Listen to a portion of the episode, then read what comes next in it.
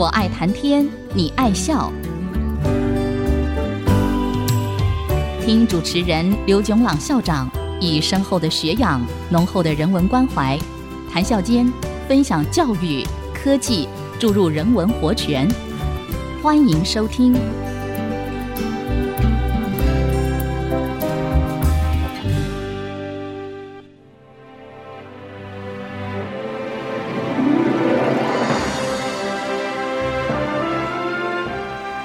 听众朋友，大家好，欢迎收听《我爱谈天，你爱笑》这个节目是在爱惜之音 FM 九七点五和 Bravo FM 九一点三联播的节目。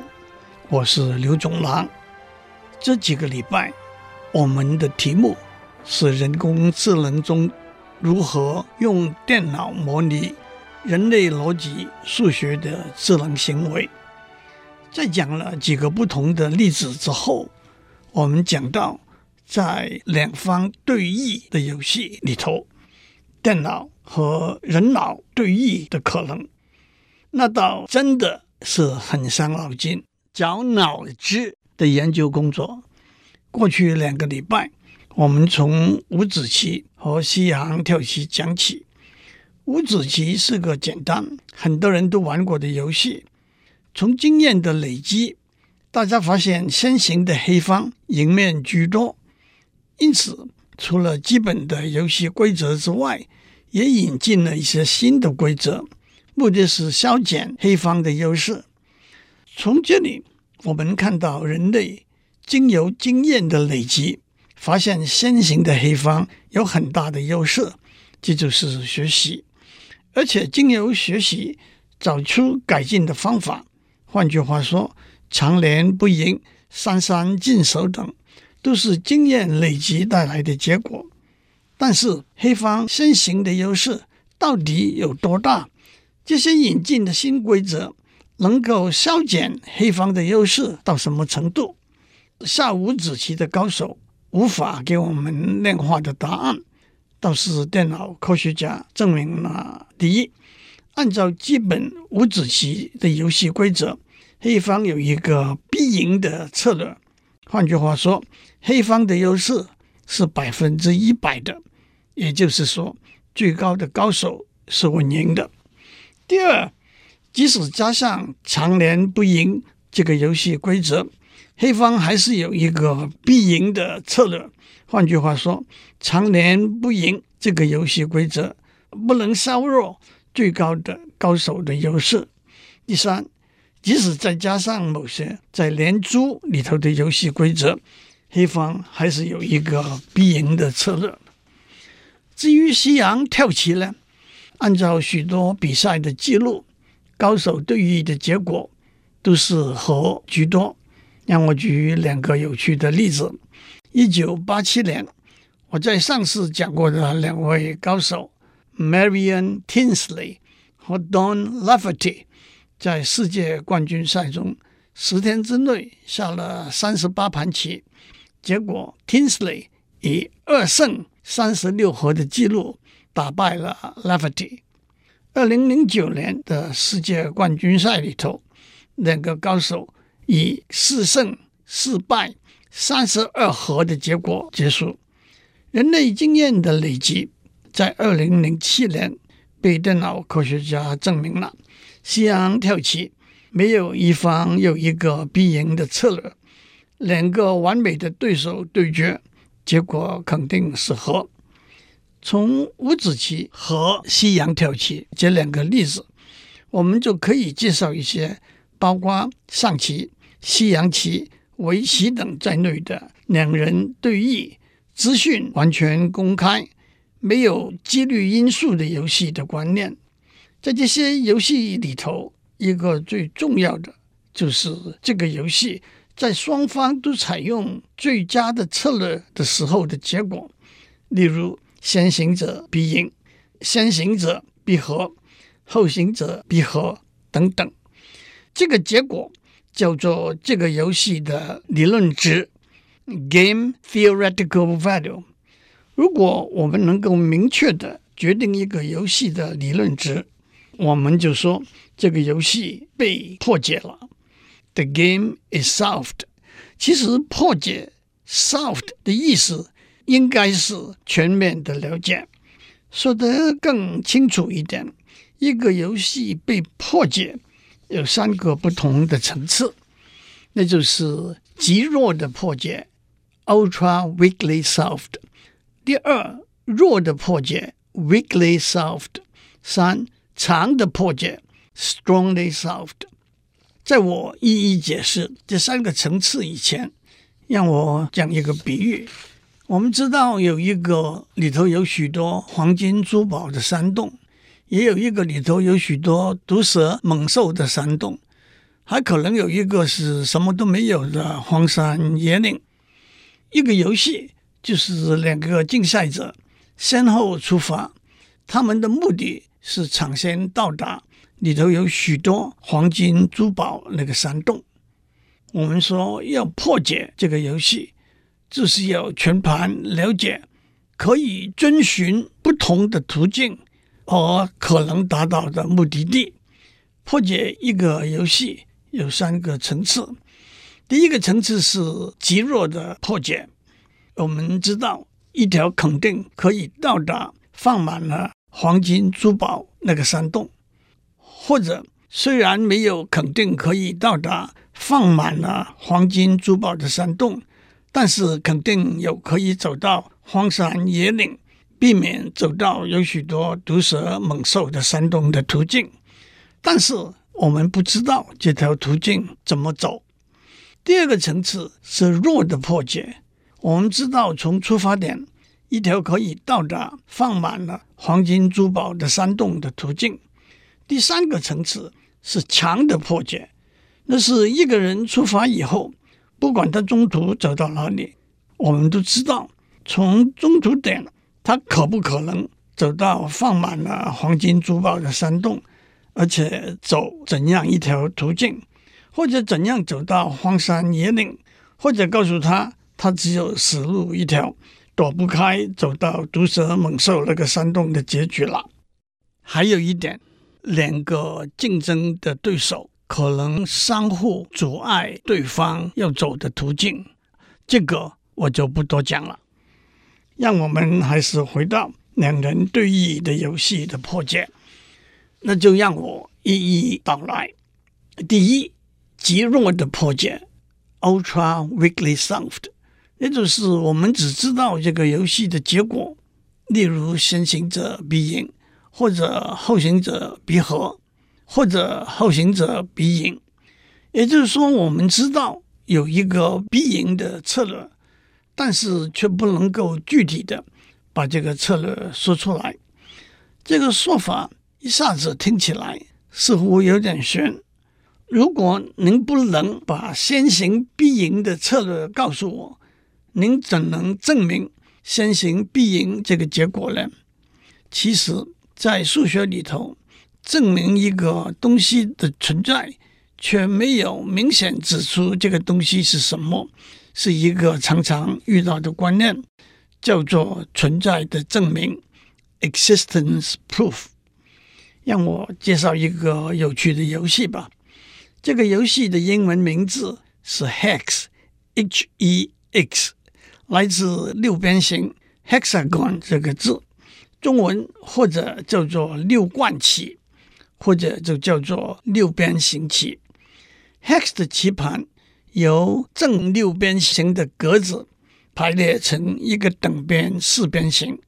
标准的棋盘是十一乘十一的棋盘，也就是每边有十一个格子，一共有一百二十一个格子。明显的，每一个格子有六个相邻的格子，只是在边上的格子。每个只有四个相邻的格子，在角上的格子，每个只有两个相邻的格子。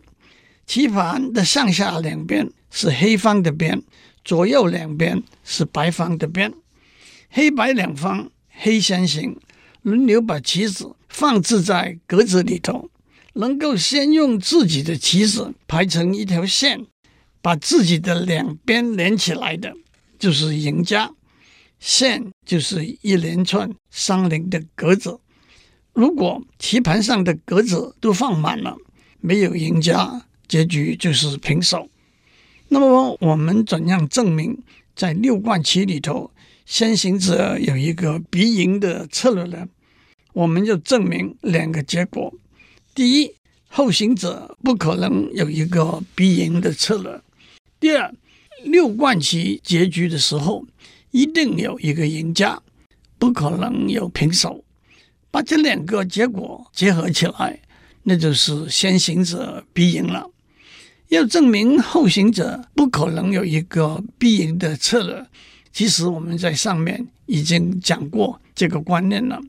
在五子棋、六冠棋或者其他的游戏里头，如果双方轮流把棋子放在棋盘上，棋子放置在棋盘上之后，位置就不能够改变，也不能够被移除。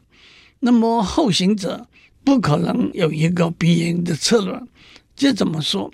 如果后行者有一个必赢的策略，那么先行者就可以先随便放一颗棋子在任何一个格子上，让后行者回应，然后先行者转过头来扮演后行者的角色，采用后行者的必赢策略。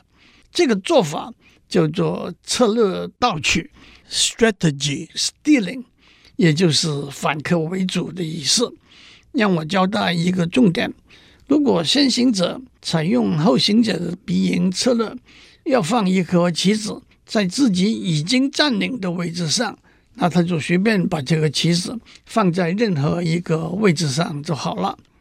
第二个结果，六贯棋棋盘放满结束的时候，一定有一个赢家。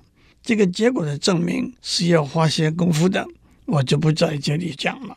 不过这个结果可以这样说：当六贯棋棋盘上的格子都占满了之后，一定有一条黑子的线把黑子两边连起来，或者有一条白纸的线把白纸两边连起来。所以总结起来说，在六冠棋里头，后行者不可能有一个必赢的策略，但是最后一定有一个赢家，毫无疑问。先行者就是赢家，有一个必赢的策略。我们先休息一下，待会再回来。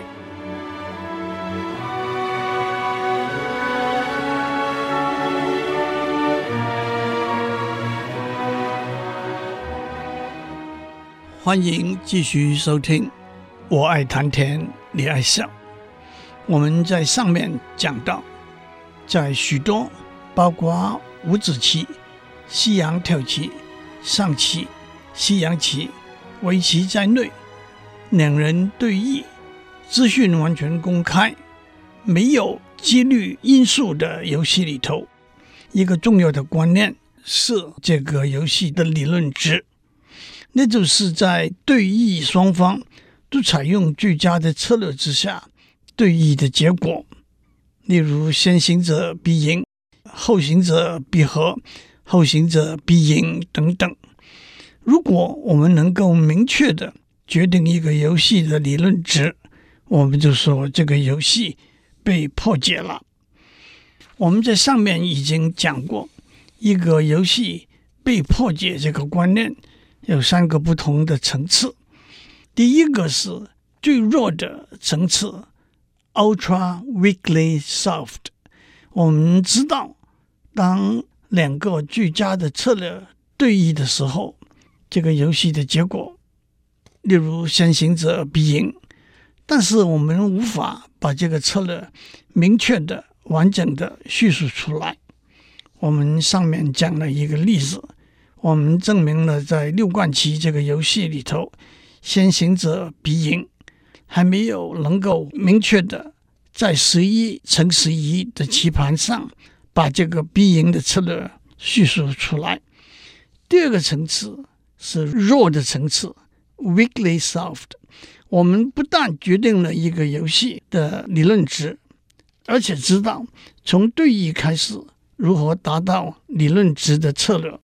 例如，我们在上面讲过，一九九三年有三位荷兰电脑科学家决定了五子棋的理论值是先行必赢，而且也提出了先行必赢的策略。二零零七年，一位加拿大电脑科学家决定了西洋跳棋的理论值是先行必和，也提出了先行必和的策略。第三个层次是强的层次，strongly soft。我们知道，在任何一个图板位置 （board position） 可以遵循的必赢或者必和的策略，或者必败的结果。让我举几个例子，以大家都熟悉的井字游戏为例。一开始，三乘三的棋盘有九个格子，因此先行的黑方有九个选择。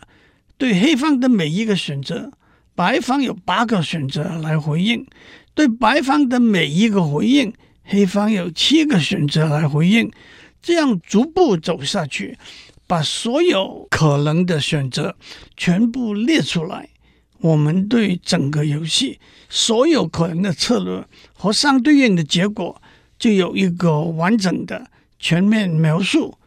这一个全面的描述通常叫做这个游戏的树。Game tree，因为从第一手开始往下走一步，就像一棵树分出来若干分支一样。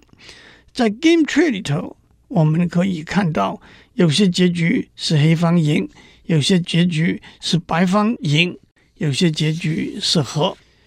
当我们用绝对的蛮力把所有可能的图板位置和所有可能的策略，和他们带来的最终结果都找出来，这个游戏就是被强力的破解了。但是，对比较复杂的游戏，用绝对的蛮力做全面的搜索，所需要的电脑计算时间和储存空间都超过了目前的电脑技术所能提供的限度。因此，蛮力加上对游戏的结构的了解。